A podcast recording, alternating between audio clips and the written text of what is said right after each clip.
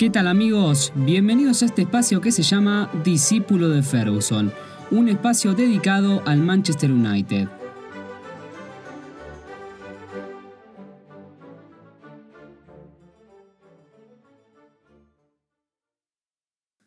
¿Qué tal Red Devils? Bienvenidos a este bendito espacio llamado Discípulo de Ferguson, un espacio dedicado exclusivamente al Manchester United. Bueno, en el episodio anterior estuvimos repasando la fundación del Manchester United allá por el año 1878. Estuve comentando cómo fueron los inicios del club hasta la temporada 1902. En este episodio voy a retomar el relato hablando desde la temporada 1903 hasta la temporada 1931. Considero que lo mejor es ir contando y divulgando la historia de esta institución que quiero mucho de forma cronológica, porque creo que no todos saben la historia del Manchester, la gran mayoría somos de la época de Ferguson, bueno, un poco de ahí viene el nombre del podcast. Yo agarré la última etapa de Ferguson, año 2008 hasta el 2012 más o menos, pude disfrutar algunos títulos, pude festejar, Quizás los más avanzados saben sobre los Busby Babes, con Bobby Charlton, Best, pero hay gente que no es hincha del Manchester o es hincha y no conoce mucho. Entonces todo esto que estoy haciendo va más que nada dirigido a todos los hinchas y a todos los que no son hinchas para que vean cómo se gestó este gran imperio que todos conocemos. Hagan de cuenta que esto es como la cátedra del United la Cátedra de Estudios Superiores del Manchester United. Bien, repasando el episodio anterior, habíamos terminado en la temporada 1902, donde el Manchester afrontaba problemas financieros y se encontraba en segunda división. Entonces, el dueño de una cervecería de Manchester, John Henry Davis, decide invertir en el club y de esta forma se evita la bancarrota y se mejora el funcionamiento del club.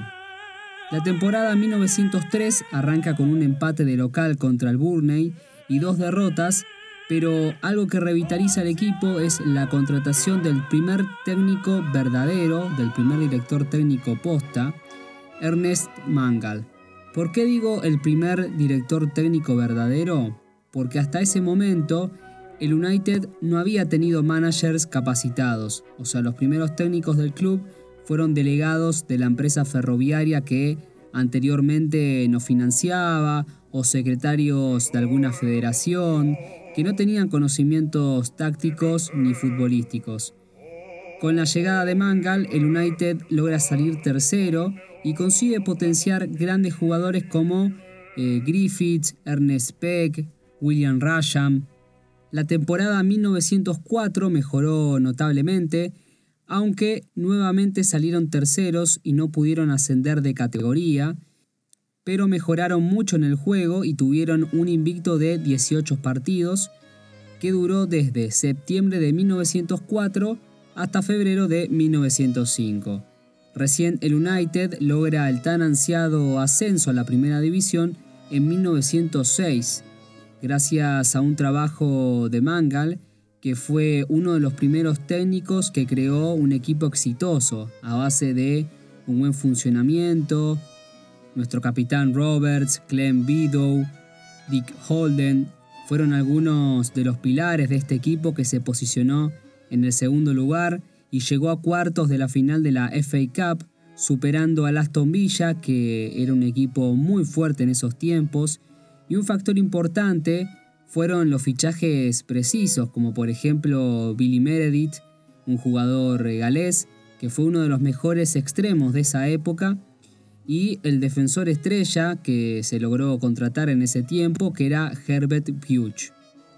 Y como dije antes, el gran Ernest Mangal fue uno de los técnicos que llevó a la gloria al United. En 1908 logra ganar el primer campeonato de primera división superando al Aston Villa, que era un gran equipo en esos tiempos. El United finalizó con 52 puntos y el Aston Villa finalizó con 43 puntos. y también en ese año se logra ganar la primera edición de la Charity Shield en una final contra el Queen's Park Rangers. Esta actitud de liderazgo de Mangal y las buenas actuaciones de Sandy Turnbull, Billy Meredith, le concede al United tres títulos más.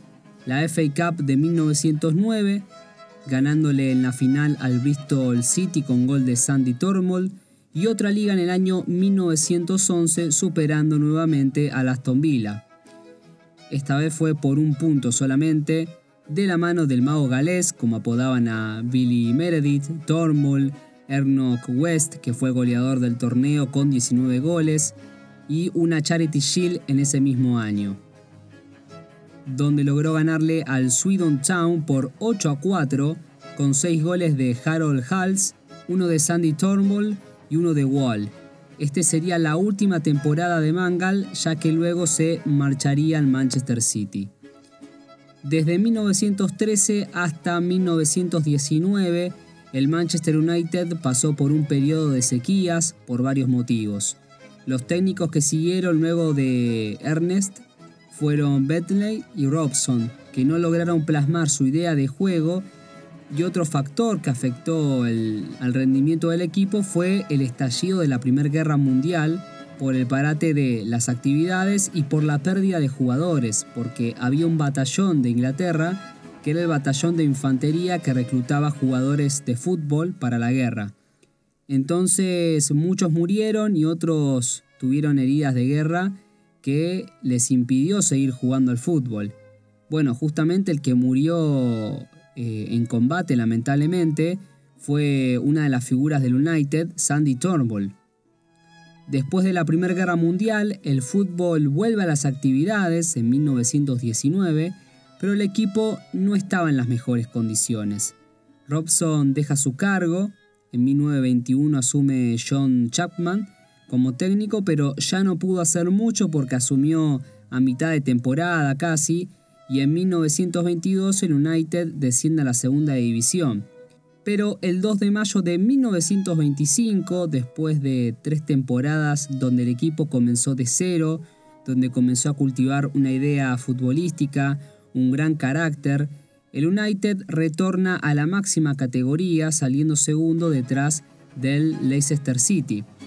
En 1926 pasa algo insólito, Chapman tiene que dejar el puesto de manager porque la Federación Inglesa de Fútbol lo suspende de por vida del fútbol.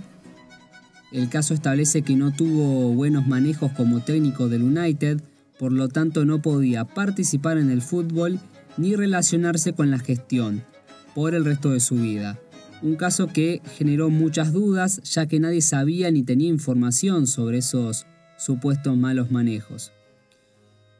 El 8 de octubre de 1926, John Chapman deja de ser el técnico de los Red Devils. Lamentablemente, venía haciendo un gran trabajo, había construido una buena base sólida en el plantel, pero bueno, con este decreto que salió de la Federación de Fútbol Inglés, tiene que dejar su cargo eh, un poco envuelto en la duda, envuelto en la polémica, porque justamente nadie sabía el motivo.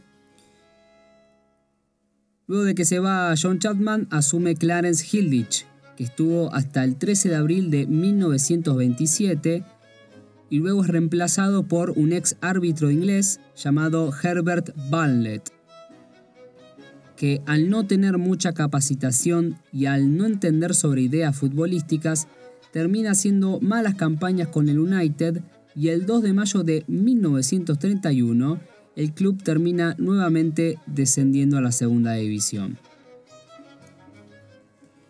El United volvería nuevamente a la primera división en la temporada de 1935, pero eso lo vamos a ver y lo vamos a comentar en el episodio siguiente. Así que con esto último cerramos este episodio de Discípulo de Ferguson.